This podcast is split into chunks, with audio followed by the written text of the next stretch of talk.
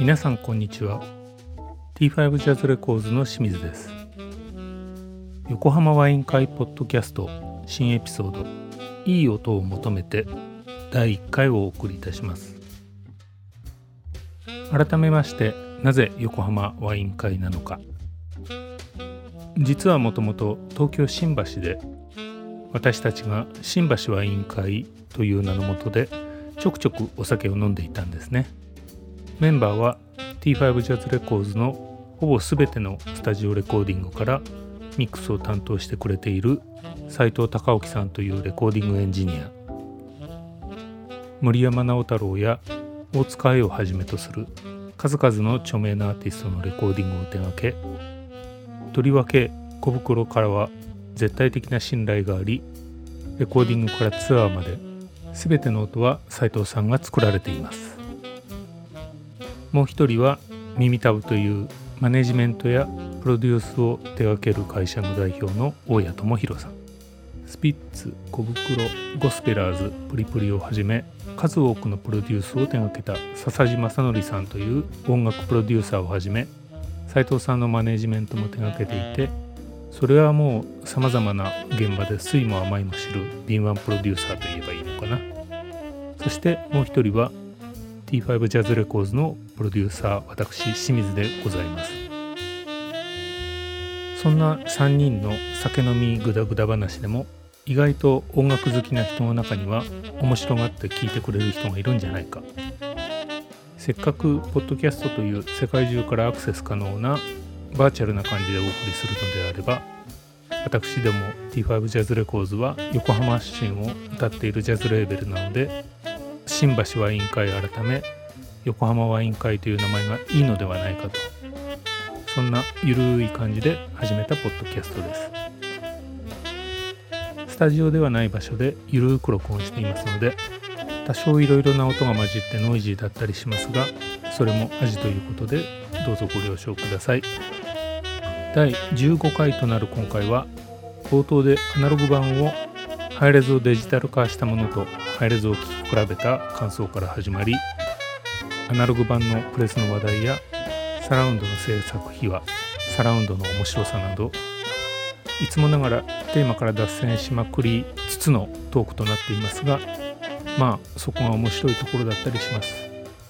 ワイン片手にぜひごゆるりとお聴きくださいませ。この番組は名盤名演から最新録音まで国内最大級のカタログを誇るハイレゾ配信サイトイオンキョミュージックの提供でお送りします。でもあれですね。こうなんていうの？こうデジタイズしても、うん。ものによってこういうふうに違っちゃうと、うん。いや、何が何だか分かんないねわかんないね。うんしかもそのアナログのさっきのね、スティーリーダウンはいいですね。うんアナログの方は。あね、もともとが、そもそもが。カッティングがやっぱいいのかな？っていうことになっあねあれですよビクター版ですよあビクター版ね MCA あ MCA 時代のビクタあーね。よかったかもしれないですね、うん。オリジナル版聞いてカッティングちゃんとしたんですかね、うん近づけて、うんうん。オリジナルが良くないと思って勝手にやったかな。かもしれないですけどね。その可能性もあるんで、あるね。うん、あのそういう教育になってたんで話を聞いてる限りはね、もっとかっこよくしなきゃダメだみたいなことだったらしいんで、積極的な音作りがなされてるのかもしれないですね。かもしれないですね。うん。なんかほん例えば1枚追っかける人みたいなのがいるじゃないですか、うん。例えば国内もちろんあの何本国版、イギリス版、ドイツ版、日本版、何版、うんうん必ずしも本国だけがいいっていうこともないみたいだからね。まあそうなんだね。のもちろん、もちろん基本的には本国版、それも初回プレスっていうのが一番っていうのが大体みたいだけど。でも日本版はやっぱりこう、品質管理がちゃんとしてるみたいで、割といいのに当たる時もあるみたいあそうなんですね。うん。今なんか特に、どうなんだろう。もう今はこうじゃなくなっちゃったけど、ちょっと前まで日本版良かったんじゃないですかね。技術的には。まあ技術的には全然いいですよ、うん。うんだってアメリカはね、そ清水さん前言ってたけど、版のクオリティは低いですもんね。いやーもう、まあまあねあのトレースノイズがとにかくもうひどいですよね。めちゃ歪んでますよ。うんそう、歪ん歪 めっちゃ波打ってる歪んでるし、なんでしょうね、あの、トレースノイズがあるっていうことは、その材質が多分あんまり良くないってことなんですよね。あうん。あとやっぱりバチよって最初から。だって、プレスしされて何も一回も針通してないのに最初からパチパチ言いますね。うん。まあ、材アメリ質が悪かったら、あとプレスしてる場所の、その、なん。ていうん。ですか、環境、埃が多いところでやってるとか、誇りか。はあ、はあはあ、基本的にはだって埃ないところで、なるべく早くスタンパーからやらなきゃいけないんですけど、まあそうですよね。それを怠ってるとかね、ううん。ん。今でこそそういうのが、こう、ね、い今はだって、その、なんてたくさん作ってたくさん売るっていうスタイルじゃなくてね、うん。あのそうですね。少数作ってだから、まあ、マシになってるのかもしれないけど、うん。なんかそういう意味では日本となんかドイツがいいドイツ感じドイツですね。ね、聞きますね。まあ、そう、まあ、車と一緒だあ、そうか、そうそう、そうなんですよね。だからね、うん多分工業製品優秀ってことですね。んそうですね。じゃあ、イタリア版とかおしゃれだったりするんですか？イタリア版ってでも聞いたことなくないですか？聞いたことあります？アナログで。いや、ないですね。ないですよね。ええないですよね。ええイタリア人途中で切ってる時飽きちゃうんじゃないの？か それカッティングの話か。プレスの話じゃない。まあね、どう、そうですね。この間、そうね、この間たまたま中古で買おうとしたやつが何だったか忘れたけど、まあアメリカのレコードであんまり見つからなくて、まあ、イギリス版みたいなのが、まあ、割と安く出てたんですけどやっぱカッティングがそのイギリスのなんだっけなストロベリーナットかっていうところでこれはあんまり良くないですみたいなことが書かれてまえした、ー、どういうこと？要するにオリジナルはスターリングサウンドだから。ボブ・ラディックなんですよ、うん。でもそれの要するにイギリスでカカッティングマスターを作ってそれをプレスしてるやつっていうのがもう刻印でわかるみたいな、うん。だから全然音違いますってやっぱ書いてあったんですよ、うんなるほど。ね。僕が買おうとしてた版じゃないんですけどあの違う誰だったかちょっと忘れてたんですけど、うん。あそうなんだ。みんなすごいね。ってみんなよく見てるね。みたいなよく見てるしよく聞いてるねみたいな。そうですね。あのたまらんみたいな。いやー。ね突き詰めるとねキリがないんでね、う。うん。なるほそうですね。90年代のリマスターっていうのもなかなか難しいものがあるような気が若干してるんですよね、ど。うん。あのアナログで撮ったやつはね、うん。まだ24ビットにもななるかならないかの時代ですよね。ですそうですね確かにね。ええええそうですねリマスターっつって。えなんか20ビットが割とちょっと流行りだしたぐらい。え20ビットのそうですね D えなんだっけなそれ結構買ったんですよ聞けないんですけどソニーだとね、SBM っていうのがちょっとう流行る。んうん SBM とああ、はいはいはいはい。その前にね20ビットの DTSCD っていうのが出てきて DTSCD。DTSCD っていうのが出てきてそれあの20ビットのオーディうん。映画で。映画で使う。DTS 社が20ビットのプロセッサーみたいなのを出してでそこに5.1チャンネルのあのものも入れたりしてで DTS それ再生するプレイヤー借りてうん。でみんなで聞いてみたりしたんですよ、え。ソフトはねそれこそスティーリーダンとかあってあとイーグルスのうん。あのアンプラグド、はいはいはい。うん、とかあったなあとねクラプトンの、あのーオーシャンブルーバードだっけ、はいはいはい。とかうん。5.1チャンネルで聞きましたねうんあとあれかボーイズ・トゥ・メンのうん2かうーん。聞いてなかなかあそうスティーリーダン面白かったですよあ、そう。あとイイーグルスとかねパーカッションがなんかあちあれスティーリーダンだったかな？スティーリーダンじゃないですか。振り物で結構攻めてましたよね。そうあそれ聞いたよねうん聞いた聞いた。うんうん。ボーイズ・トゥ・メンはアカペラになるといきなり全員に囲まれて。あ、そうそうそうそう。ああ、ありそうましたねいうの流行ってたうん、なそうそうそうそうそう。そうでクラプトンなんか音数が少ないんでやりようがないのに強引に後ろに振ってもうギターだけバラすもんだから。うん。結構気持ち悪い悲惨みたいな。気持ち悪い気持ちはついてこれないんですよね。あのリズムに。うん。ついてこれないっていうのは変な言い方。多分耳耳がついてこれないのかな。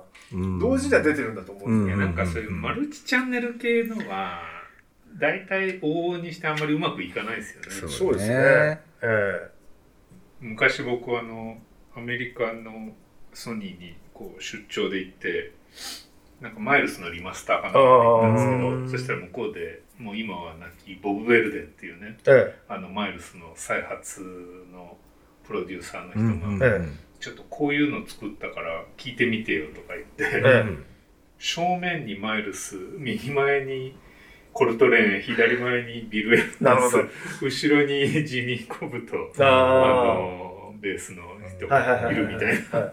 自分が囲まれてるみたいな。あそうやりたがるんですね、みんなね。そうなんですよ。なんか、うん、ちょっとあんまりいまいち。結構いろいろやってましたよね。あの、あのでもそれは作っ試しに作っただけで実際商品として出てきた時は全員前にいました、いろいろね、5.1チャンネルも、今度5.51の話今頃してていいのかどうかわかんないですけど、うん。例えば音楽に点一のそのセンター、ハードセンターが必要なのかどうかっていうのもかなり話題になりましたけど、うん。僕たちが。うん例えばライブ版でハードセンター作っちゃうと絵が動いてもずっとこうものすごいセンターに歌がい。たりなんかすると、はいはい。なかなか不自然不自然だねそれは確かに。なんですよね、うん。だからあのいわゆるその LR で作るセンターの、うんって曖昧なんだけどそれなりに意味があるんだなっていうの そこで気づくっていうね、うん。歌って歌う人がちょっと絵がずれると、うん。そこに一緒にい当然ね LR で振ってても言ってるわけじゃないはずなんだけど、うん。まあ多少言ってるかもしれないけど全然あれれれれれみたいなね。いやーちょっとまあ面白かったですけどねあの時期ね。うん。郷蛍田さんがね宇多田ヒカルのライブで宇多田ヒカルの位置で作ろうっつって作ってましたよね。ライブで。ステージのこう歌こうスこうステージの宇多田ヒカルが生で聴いてるようなこう感じでこう音情を作ってみましょうみたいな感じでやってましたけど。だから多少こう実際よ。り実際はほら全部後ろにこういるんだけどちょっとこう囲ん。だ感じにして、うんで客席は前基本的に前で、うん。でやってたけどなかなかチャレンジングな感じでしたけど。ね。あ本当。うん。まあ、つーちゃんの方がやっぱり、と 当然まあ作ってる人たちもどうしてもね。つーちゃんの方がいいと思う、いいっていうか、うん。まあ、自然だよねとそうなんですよ思ってもちろん作ってるとは思うんですけど。なんかそれに近いようなやつでやっぱりまだソニーが SACD のサラウンドを始めたばっかりの頃にやっぱり実験的なやつでなんだっけな。なんかいろんな楽器の人たちが前にいるんだけど歌ってる人が自分の頭の中心にあるみたいなそういう音情のやつ。ものすごい気持ち悪かったですね。何それみたいな。まあ、なかなか立体っていうのもね。まあ実験としてはね面白いんだろうけど。うん、聞いて面白いものではないうんそうですね。うん。なんかこれまでね昔うん。その70年代か80年代もソニーが4チャンネルってね、うん。出したけどやっぱり流行らなくて、そうですね。でやっぱりスーパーオーディオ CD とか出てきた頃にやっぱりサラウンド5.1ちゃんとか出たけど、あんまり流行らなくて。最近もなんかやってましたよねなんかちょっとねサラウンドうん、最近はマイルスのビッチスブルーとかいろいろいくつか。あそうなんだ。うんあやサンタやってた気ナがする。も出してうんました、うん。だけどなんでしょうね。なんかあん。まり流行んないですよねあれね、まあ特に日本の場あでもあれですよね。そのなんていうのかな。あの VR みたいな感じのものが出てくるとやっぱ2チャンで立体音響っていうのはやっぱりやりたくなるんじゃないですかね、うん。あの例えば5.1だったらあのなんですかスピーカー5本にサブウーハー1本だとかあの7.1だったらじゃあ7本で1本だみたいなことはちょっと家庭環境があるんで日本の場合は特に難しい,、難しいかも。中国とかああいうねこうお金持ちがいっぱいいるとこだったらいいかもしれないけど流行るかな。ああ分かんない金持ちがやってやってそうだね。やうん。でも聞いてないみたいなね、うん。もうでもそもそもシステム組むみたいですよね。そうそう家の中でこうお金持ちはきてればね、うん。あ家がなんつうのこう、うん。そういうパビリオン状態みたいな感じであってればね、いいと思うんだけど、うん。ちょっとなかなかただ通ちゃんでいわゆるその今のサウンドバーみたいな感じでああいうので立体音響っていうのは映画だったら、ね、やってるわけで、うん。まあああいうのでライブ版なんか作って作ったらいいのかもしれないですけどね。僕もよくわかんないんですけど、僕はでもあのそれこそ2000年ぐらいの U2 が出したライブ版はすごいしっかりしてて、うん。サラウンドも面白かったですけど、ああそううですか、ん。ただ制作がやっぱりそれをちゃんとやろうっていう目的でやってるから、うん撮影絵絵もちゃんとそれ用に撮っててはい飛んだ時は飛んだり、うんまあエッジのギターなんかディレイが結構ディレイ飛ばしたりするから、ねそれ飛ばしやすいのを割ともうかなり飛ばしたりしてうん。ただその代わり撮影に関してもあんまりこうでかい会場だとできないんで、うん。でかい会場を借りてそれを一回りちっちゃくして撮影用のものをガーって全部組んでその中に客を入れるんですよ。でふと見てるとちゃんと作ってるんで、ん。すごいわけ迫力が。うあーおーっつって。でも、よく見ると結構ステージ自体は客席もそんなに人入大勢いなくて、あれ？あれ？なんかすっげえ盛り上がったけど意外に人少ないっていうかなんか それがあのここで冷静になっちゃう。そこでふとねうーんこれはこれで面白いんだけど難しいもんだなってああ、なるほど、ね。でその後普通のものを出しちゃうんだよね。うんでそうするとやっぱ別に普通のもんだったらつーちゃんでいいよな。うんつーちゃんでいいよなっていうね。うんなんかそういうので僕一番良かったのはやっぱクラプトンのアンプラグドですかね。あうんあ、アンプラグドはね、5.1チャンネルになってるんだ。そうそう、DVD。えーあ、DVD がね。DVD で。えーそうすると本当にね、あの、アンプラグドの会場で自分が見てるかのように。ああ、ああ、臨場感あるのはいいですよね。まあ、後ろはだからそのアンビエンスっていうかね、うん。あの、完成だけですけど、はいほとんど。まあ、それが一番普通なんですよね。うんでですよね。それがうまくいってるやつだといいですよね。やっぱりこうんう、本当にいいるみたいな感じそうそう。そうそう。で DTS の時もね、一番良かったのは、個人的にはね、ブエナビスタソシャルクラブのうんスタジオ録音版で、あれ、あれは良さそうだよね。あれね、でもね、反則でうん。4-0だったんだよ、確か。4-0? えーああ、そうなんだ。。はあはあはあ。要するにハードセンターもなければ。サブハイも送ってないのよ。だから、あの、で、それで、あの、あの、こう、いわゆるその、あの、ベナビスタのあの、なんていうのかな、スタジオのアンビエントな、うん一発撮りしてる感じが、こう、わっと全体的にこううん広がってる感じなんで、ものすごくいいんだけど、うんまあ、技術的には反則だよね。反則。反則ね企画ちゃんとやった方がいいんじゃないみたいなことは思わなかったけど、やっぱこうなっちゃうんだよなっていうう。んうん。そう、あ、ハードセンター送ってないんだみたいな。でもなんか、マイルスのビッチスブルーがそれだったような気がする。多分ね、外国ではね、割とハード、特にハードセンターには送らないのはね、うんいくつかあるはずですよ。ううん。んあの、きっちりやってるものばっかりじゃなくて。うんうんで、僕たちもやったことあるんですけど、えっと、サブウーハーには信号だけ、信号しか送ってないっていうのもやったことがあるんですよね。うんいいや、サブウーハーいらねえっつって。ただ、企画上なんか入ってないといけないんで、うんもう聞こえない帯域のうんもんだけ出しておいて、うんとりあえず入れてますよ、みたいな。うん。そうそれでクリアして、でも入れなきゃダメなんです入れなきゃダメなんですよ。かそうじゃないとなんか、あの、企画にとのこうスタンプ、要するにディスクマークがつかないみたいに近いものがあって、ダメなんですね。DVD だと。DVD うん。あ DVD のなんだか忘れちゃったんですけど、そう、それ満たさないといけないっつって、あ、じゃあ、僕と弾かれちゃうんでって言われたんで、その時ね、その企画通らないと弾かれちゃうって言われたんですよ。そのん。うん、なんで、じゃあ、じゃあ、品的に NG とか。そう。ずっと入ってなきゃいけないってもんでもないんでしょ？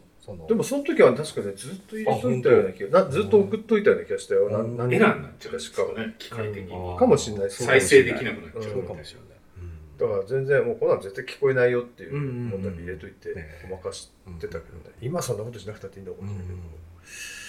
なんでしょうね。そういう映画とかはね楽しいですけどねうん映画なんかサラね音楽はなんかね。その時ね、スティング、ねスティングのソロアルバムでやっぱ DTS の5.1チャンネル聞いて、そのアルバム自体がちょっと映画音楽みたいなやつで、それはやっぱ結構楽しかったです。聞いてるとね。ねあれですかあのなんだっけちょっとクラシックっぽいぽいやつだったかな。うん。なんかね、そういうのはね、やっぱりああのー盛り上がるっちゃ盛り上がる。まあ、やる価値あるなって感じなんですけどね。はいはいはいあれなんか持ってる気がするな僕。弾き語りとかで、弾き語りとか5.1チャンネルにしたらどうなっちゃうんだろうなかなかね作る方も大変だね。うんあのクラプトンのね、オーシャンブルーバードのスタジオ版を5.1チャンネルにしたの聞いた限りは、その時思ったのは5.1にするんだったらちゃんとそういうアレンジが必要だなっていう、アレンジャーの人と相談して、この音はこうしよう。はいはい。この音はこうしよう。今まではこんなの絶対無駄だからやらなかったけど、うん。こういうのも入れとこう。じじゃあノイズも、ノイズみたいなものとか、ルーフみたいなものをこうしようとかね。うん。まあそういう、まあ時間と構想とこう、いやー今まで全く違うも大変のですね。もうエンジニアなんか大変よ大っつったらも変ですね。うん。う、すごいチャンネル数と、フそうだよァンと、ね。あので、位相との戦いと、うん。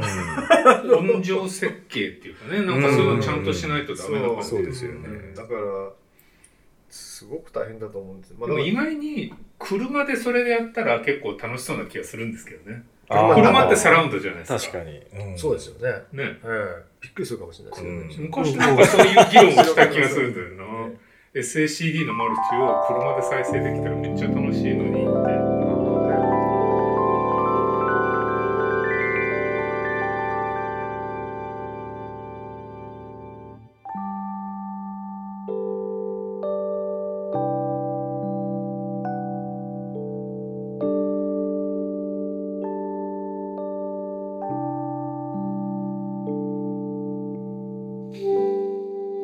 様いかがでしたでしょうか？近いうちにいい音をまとめての第2回をお送りしたいと思いますのでぜひお聴きください横浜ワイン会この番組は名盤名演から最新録音まで国内最大級のカタログを誇るハイレゾ配信サイトイオンキョミュージックの提供でお送りしました。